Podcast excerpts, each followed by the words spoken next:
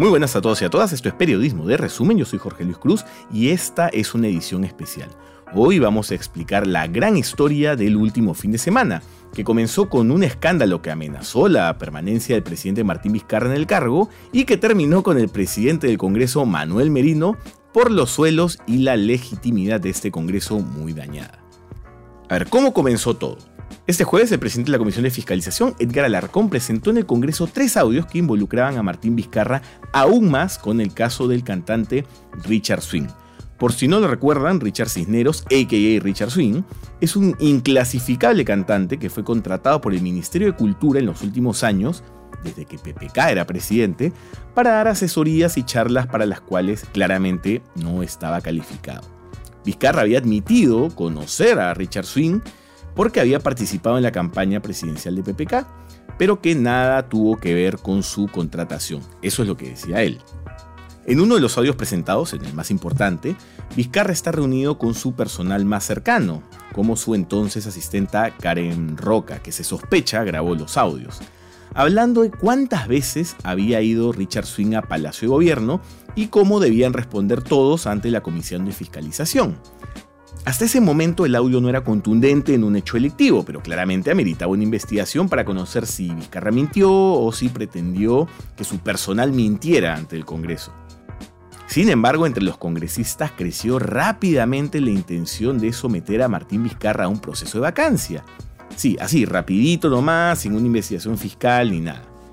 Vizcarra salió en la noche de ese jueves a dar un mensaje a la nación y básicamente dijo, Acá hay un intento para vacarme a la mala, quieren traer abajo la reforma política y si quieren sacarme mi puesto, aquí estoy. Eso no cayó nadita bien en el Congreso que al día siguiente aprobó un proceso de vacancia contra Vizcarra. Ojo, que antes de eso el FREPAP dijo que debía votarse uno de los proyectos de la reforma política que impide a condenados en primera instancia postular al Congreso. Esa era una de las normas que bancadas como UPP, el partido de Alarcón, no quería aprobar. Así que muy a su pesar se votó y se aprobó antes de que pudiera discutirse el tema de la vacancia. Así que ahí estábamos con el presidente en un proceso que en una semana podía terminar con él fuera de palacio. Hasta que el sábado en la mañana el periodista Gustavo Gorriti publicó en IDL Reporteros una historia que cambió el curso de los acontecimientos. Resulta que antes de que los audios se hicieran públicos, el presidente del Congreso, Manuel Merino, intentó comunicarse con el jefe del Comando Conjunto de las Fuerzas Armadas, César Astudillo, muy probablemente para sondearlo para saber qué pensaba sobre una posible vacancia. Pero Astudillo no le contestó y más bien le avisó al ministro de Defensa, Jorge Chávez, de esa llamada. Con quien sí habló Merino brevemente fue con el jefe de la Marina, Fernando Cerdán, a quien le explicó que había un proceso de vacancia en curso contra Vizcarra. Cerdán le colgó rápido y también le avisó al ministro de Defensa de la llamada. Lo que sorprende es la falta de cálculo de Merino, porque Vizcarra tiene en su gabinete a tres exmilitares, uno de ellos el propio presidente del Consejo de Ministros, Walter Martos. ¿En verdad esperaba contar con el apoyo de las Fuerzas Armadas? Bueno, el propio Martos apareció en una conferencia de prensa ese sábado rodeado por todas las autoridades militares y policiales del país, confirmando las llamadas de Merino, tal como dijo Gorriti, y diciendo que las Fuerzas Armadas no se iban a prestar a ningún juego para derrocar al presidente ni para hacerle daño a la democracia.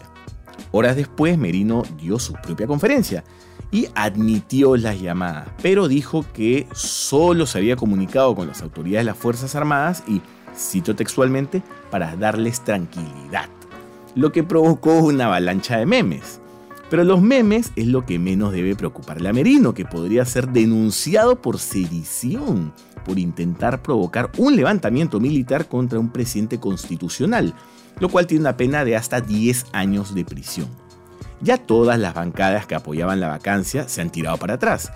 Y el Partido Morado incluso ha pedido que el proceso mismo sea anulado, porque no tiene sentido hacerle perder el tiempo a un presidente de la República yendo al Congreso a responder por un proceso que ha perdido credibilidad cuando tiene que atender una pandemia.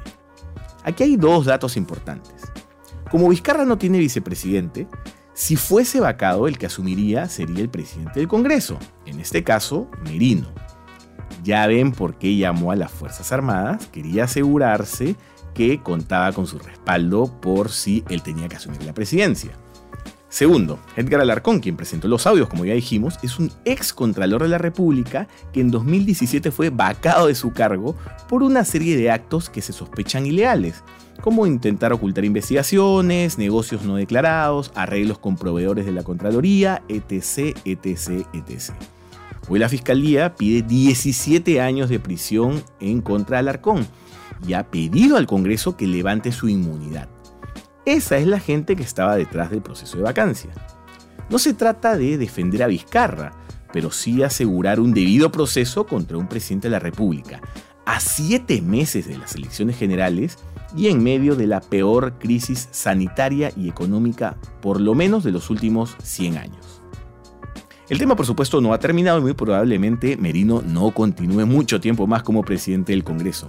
Y nosotros los mantendremos informados. Recuerden que el podcast de periodismo de resumen sale todos los lunes en YouTube, Spotify, Facebook, Instagram, Twitter y demás plataformas de podcast, pero pueden leer nuestras infografías en redes sociales. Y conmigo será hasta la próxima semana. Chau.